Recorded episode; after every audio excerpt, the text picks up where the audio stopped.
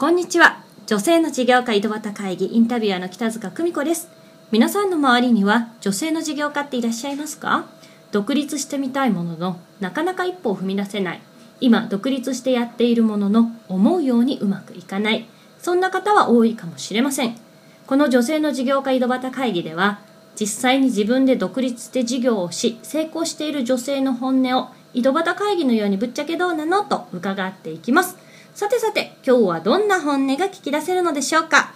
それでは本日のゲストをご紹介いたします、えー、子どもの森保育者代表、えー、一般社団法人ペアレンティペアレンティングホーム代表理事そしてジャズシンガースハニーとしても活動されています石尾ひとみさんに本日はお越しいただきました。こんにちは。こんにちは。よろしくお願いいたします。よろしくお願いいたします。はい、えー、石尾さんですねいろいろな肩書きがあるということなんですけれども、はい。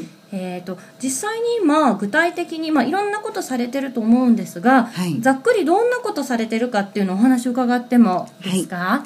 あの私が最初に起業したというか、はい。自営業として自分ではい。あの仕事をするようになったのは、はい。もうはるか昔の話で、はい。1986年。はいです。なるほど。はい。あのお聞きの皆さんにはい。参考になるお話ができるかどうかはちょっとわからないんですけれども、はい。今私のまあ24時間の中ではい。最も多くの時間を使っているのは、子どもの森保育者という名前のうん。認可外保育施設はい。を運営しているというのがまず大きくメインになってますね。はい。この、まあ、施設なんですけれども、はい。横浜駅東口から歩いて56分のはい。ところにありまして、はい政府から補助金を一切もらわないではい。運営している保育園なんです。で今年の4月でもう19年目の春を迎えたんですね。すごいですね。そうなんですね。で0歳の一番早いお子さんだと2ヶ月ぐらいのはい。お子さんから、えー小学校6年生までの学童園まで運営していまして長い子は本当に10年以上、はい。あのうちの保育園で育っていった子がたくさんいます。うん、そして、まあ、私自身も、はい。例えばですね、まあ、この園は朝7時からスタートするんですけれども、あの7時から子供を迎えることもあれば朝の9時に朝の会っていわゆるその子供の朝礼ですね、うん。朝の気合を入れるというかそこの場面で、え1週間に何回かはあのピアノを弾いて一緒に歌を歌ったりとかそういったこともしています。へうん、えそしてまあもちろん経営者としてこの政府からね何しろお金をもらわない園なので、うんうんうん。自分自身で外部からお金を稼いでですねそうですよね、うん、あのもちろんあの保護者の方からええもご利用料はいただいてますけれども、はい。あのその経営をよりこう強くしていくためうにん。その他の仕事もしているんですね。なるほど、うん、ではい。その他の仕事っていうのは主にその私がこの、えー独立して仕事をするようになった、はい。えー以前の仕事ではい。環境企画研究所という名前のシンクタンクに、へええーわずかながら、うん、あの研究員として在籍させていただいたことがあるんですけれども、まあ、当時まだ日本の経済がバブル経済華やかなるし、ね。うん、はい。頃だったのでたくさん、まあ、プロジェクトがあり、ええ。え企業の新規事業開拓であったりとか、あとあの自治体から第三セクターの設立やそのあの観光事業の開発とかあと企業がまあ海外にあの何かこうリゾートを作るとかうん。そんなお手伝いもいろいろさせてもらってたんですね。まあ、その経験をもとに私は独立をして、はい。今日までやってきたというつもりがあるので、はい。どちらかというと外部の、まあ、企業様から何かレポートを書いたりとか、うん。マニュアルを作ったりとかそういった仕事を受けることがあります。なるほど。なのでこのメインとなる自分の直営しているあの施設の運営をしながら、まあ、私自身の中で締め切りが何日までとかうん。そんな計算の中でこう粛々と進めている仕事そのための調査だったりとか打ち合わせだったりとかそういうことでこう外歩いてるっていうこともあるんですね。うん。結構じゃあ本当に幅広く、まあ、もちろんそのメインはねうん。この保育者っていうのはありますけども、こう幅広くいろいろ関わって、いろいろお仕事に携わって、うん。こうもう長くやられてるとですね。いうで私自身も、なぜこの保育教育の分野に目をつけたというか、はい。あの入ってきたかというと、はい。26年前に、はい。あのたった一人なんですけれども子供を産んだんですね。はい。であのその子を育てるにあたってそれまでの私は、まあ、レジャー産業だったりとか、はい。そういった中で女性市場というものを捉えていたんですけれども、自分が一人の母親になった時に、うん。究極の女性市場とは子供をよく育てたいとというその母親の心かなというふうに思ってええまたその当時にですねいろいろと保育教育関係のことではい。ワーキングマザーがどのようにうん。生活をし、うん。そしてどのように子供を育てていくかという、うん。そういったノウハウがほとんどあんまり日本にはなくて、そうですよね、うん。当時はまだねそれこそ働く女性って、うん、もう後ろ指を刺されてましたからね、だからそういった意味でも新しい時代の母親像っていうものを支えていきたいなってそういう気持ちからもこの授業を始めた、まあ、うん流れになっていったんですね。で、まあ、私ちょっと不器用なところがあって、えええあのいろいろな仕事を同時にやることは割とできるんですけれども、はい。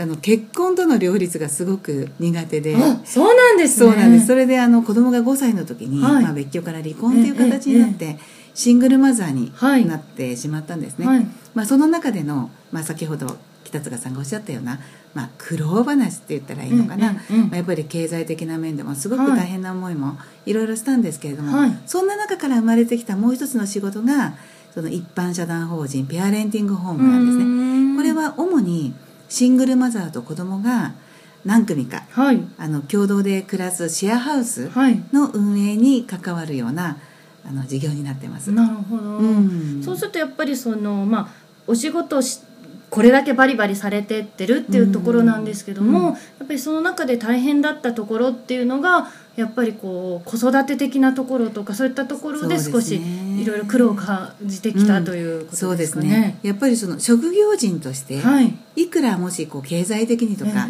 社会的にもし成功したとしても、はい。私は全然成功なんていうレベルじゃないですが、はい。もし成功したとしても自分の子供の育ち方に悩みがあったら、うん。やっぱり幸せな人生とは言えないと思うんですよね。うんやっぱりそこのところ私は大事にしたいなっていうのがありましたね。なるほどね。うん。まあ、そういう長い間いろいろありつつこう経営者としてねやられてる石尾さんですが苦労もたくさんありますが逆にやってよかったなっていっぱいあると思うんですけど、うんうんね。ぜひ何か一つ、はあのエピソードシェアしていただければなと思うんですがやはりその、まあ、私の場合は保育園はい、幼稚園学童園というもう生身の子どもたちの命を預かるという仕事をする中で、もちろん日々日々こう襟を正してはい。お預かりするその時間が豊かなものであるようにお母さんやお父さんが安心してお仕事やうんそのご自身の人生の目標に向かって邁進していくことをできるようにはい。一生懸命やっているわけなんですけど、はい。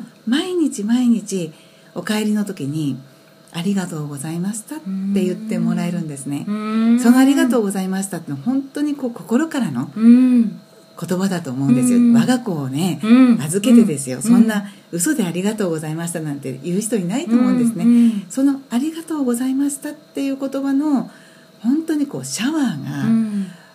この18年間今19年目のねこの運営の中で私の人生を本当にすごく豊かなものにしてくれたなって思うんですね。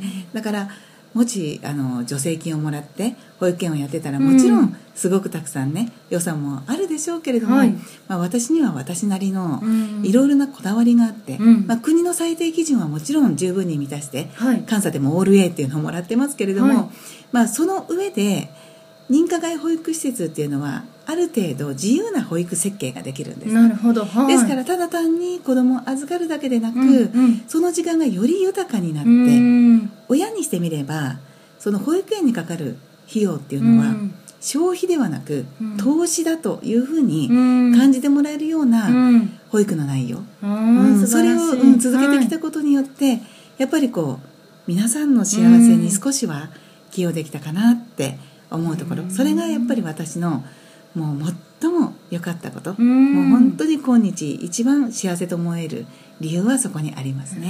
ね。はい。やっぱりそのもしかしたらそういうこうありがとうっていう言葉って、まあ、女性のねこううん。事業家にとってすごく重視されるというか、うんやっぱりそういそうお話いただくこと多いんですけども、うんうんそのあたりにもあるのかなと思いますが石尾さんなりにこう長い間、うん。そういう経営というのを携われてきた秘訣っていうのがもしあればうんうん。お伺いしたいんですけども、そうですね。もし秘訣があるとしたら根性じゃないでしょうかね。いや、もう。ままあ、石尾さん根性すごいなっていうのはよく何があっても諦めない。で最終的に欲しいものは絶対に手に入れると。でそれはの本当に派手なことじゃなくて、コツコツとしたことじゃないかなと思うんですね、まあ、先ほど私のことをちょっと紹介していただいた時に、はい、もう一つの私のまあ顔である、はい、ジャズシンガースハニーとしての音楽活動のことをちょっと触れていただいたんですけれども、ぱりこの音楽っていうものも私の人生の中ですごく真ん中にあって、うん、どうしてももう諦められないものであったんですね。あそうなんです、ね、で多分あのそういうこう歌手になりたいとか、うんうん、そういうことを思うあの女の子って結構いると思うんですよ、はい、でもほとんどの女の子はいややっぱりそんなの夢だからとか、そうですよね、うん、あのちょっと怖い世界だからとか、いろんな理由でもっと上手くなれないからとか、うん、いろんな理由で諦めていくと思うんですけど、うん、私はもうこの音楽自分のにとっての音楽とは何か、まあ、それがそのジャズっていう分野はすごくそれ掘り下げやすい、うん、掘り下げることそのものがジャズだから、うん、私のそのあの選んだ分野として本当に正しかったと思うんですけどもね、それをあの続けてきた、うん、っていうことも本当にこれ普通の人ではできないぐらいの根性というか、うん、根気じゃないかなって思うんですね。で私はあの1枚 CD リリースしていただいてるんですけれども、はい。はいあの本当にこう少女の頃から夢見たその歌手活動、うん、細々と続けてきて、えー、CD デビューしたの46歳ですよ。すごいですそして今その本当に「ララムー」というね、はい、あのアルバムなんですけれども、はい、そのアルバムが一度もうあの流流通した分は売り切れて、はい、えーと、若干あの中古品が、えマゾンなんかのマーケットプレイスで取り扱われてるんですけれども、あの私もちょっとびっくりしちゃうんですけど7万円とかすごいですね。についてるんですよ。やっぱり私も本当にこのサウンド作りとか、ね、自分の歌の掘り下げを妥協しないでやってきてよかったなっていうふうに思ってます。なのでその女性が起業していく時に例えば自分のプライベート家族のことだったり子供のことだったりまた仕事一辺倒ではなく何か自分の何か好きな世界というか、はい。私にとって音楽のようなね、はい、そういったもののやっぱりこう皿回しをうまくしていくっていうことがすごく大事かなって思いますね、うん、一つのことに集中しなければことは成し遂げない。でもその一方であのある程度いくつかのことを同時に進めていく、それは、うん、1日に1個1センチだけものを前に進めていくだけしかできないかもしれないけど、それが1年経って5年経って10年20年経った時に間違いなくものになっていく。うん、そういうところがやっぱり私の一番の心情かなってい。うふうに思います。はい、はい、すごくですね、まあ、なかなか聞けないその長年こう続けてきた秘 訣っていうところ今日はお話しいただきました、はい、そろそろお時間になりましたので、はい、最後に一言だけ今頑張っている方々にメッセージを何かいただきたいんですけれども、うん、もしあれば一言お願いします。わ、かりました。やっぱり諦めないっていうことですかね、それからどんな時も足のつま先もう本当にその1センチだけでもいいから前に進めていく、はい。うん、それをやっぱりお伝えしたいと思います、はい、諦めない、はい、1センチでもいいから前に進む。ということですね、はい、はい、今日は大変貴重なお話ありがとうございました。ありがとうございませんはい、えー、本日お越しいただきましたのは、子供の森保育者代表、えー、一般社団法人ペアリンティングホーム代表理事、そしてジャズシンガーとして、えー、活躍されております、石尾ひとみさんでした。え、本日も女性の事業家井戸端会議ご視聴いただきありがとうございます。インタビュアーの北塚久美子でした。